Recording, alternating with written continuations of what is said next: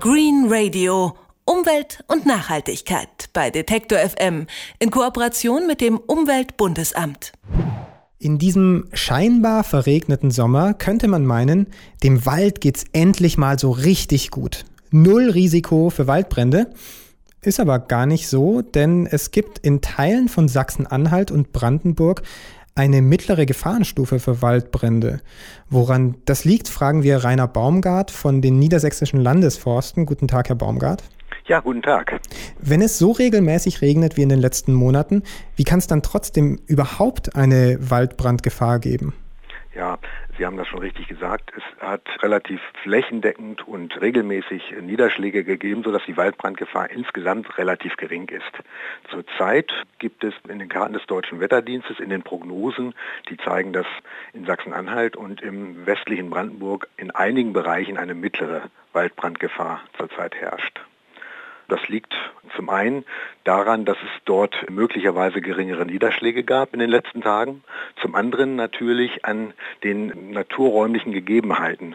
Dort herrschen weit verbreitet sandige, arme, trockene Standorte, also Böden, auf denen die Kiefer wächst, also Nadelholz und die brandgefährdete Kiefer.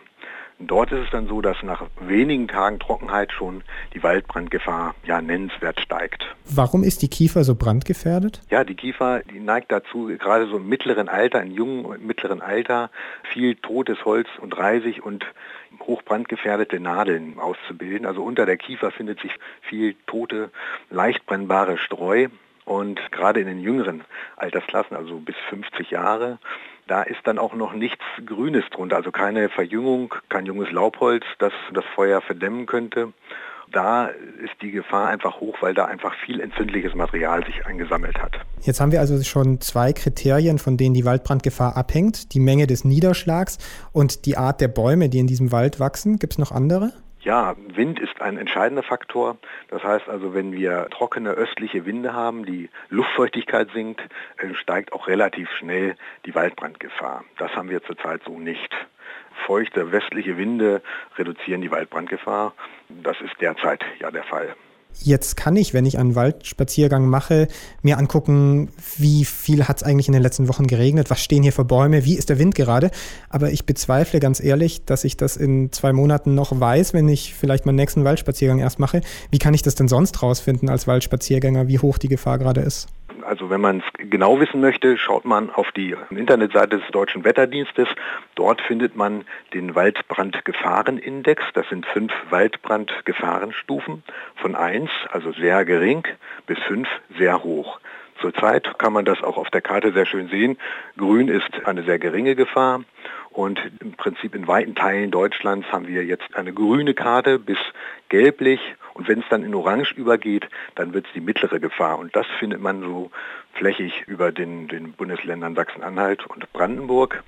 Wenn man praktisch einfach durch den Wald läuft, dann merkt man es natürlich, wenn es knistert, wenn man durch das Gras läuft, wenn man trockenes, trockenes Streu findet, wenn die Luftfeuchtigkeit gering ist, das heißt, wenn Sie einen Ast abbrechen und es staubt, dann merken Sie, es ist trocken im Wald und dann sollte man auf jeden Fall vorsichtig sein. Was heißt das? Was darf ich dann nicht machen? Feuer, offenes Feuer in Wald und Waldnähe, Rauchen im Wald ist grundsätzlich untersagt. Und zwar bis 31. Oktober haben wir ein allgemeines Rauchverbot und Verbot von offenem Feuer. Und das gilt natürlich insbesondere, wenn die Waldbrandgefahrenstufen ansteigen. Dann wird es wirklich gefährlich.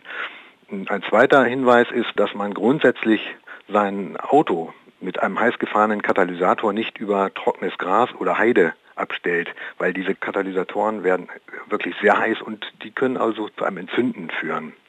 Die größte Gefahr ist allerdings natürlich, wenn man seine Zigarettenkippe unachtsam aus dem Auto oder einfach so wegschnipst und in trockene Bodenstreu, in trockenes Gras oder trockene Nadeln.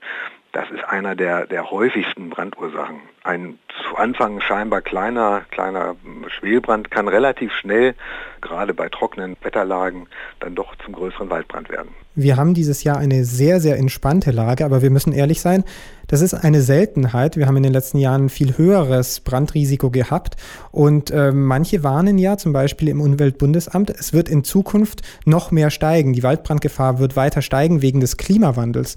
Sehen Sie das auch so? Ja, also die Gefahr ist jetzt gering, Vor zwei Jahren hatten wir ganz andere Verhältnisse im Juli, August. Da hatten wir lange Trockenphasen mit Ostwindlagen. Da hatten wir über Wochen eine sehr hohe Waldbrandgefahr und die Tendenz, das müssen wir einfach sehen, die wird nicht geringer werden, denn hm, geringe Niederschläge und Trockenheit führen einfach ganz klar zu höheren Waldbrandgefährdungslagen und ich befürchte auch, dass es in Zukunft also angespannter wird als entspannter. Wobei die Förster schon seit vielen Jahren, nämlich seit den großen Waldbrandkatastrophen in den 70er Jahren, dazugelernt haben und auch den Wald umbauen. Also es geht nicht nur darum, Wasser im Wald zu debondieren, also Löschteiche, Löschbehälter, sondern es geht auch um waldbauliche Maßnahmen, um den Wald etwas unempfindlicher gegen Waldbrände zu machen. Heißt das, man pflanzt dann dort andere Bäume, zum Beispiel keine Kiefern oder zumindest nicht nur Kiefern? Oder kann man auch was genau. anderes machen?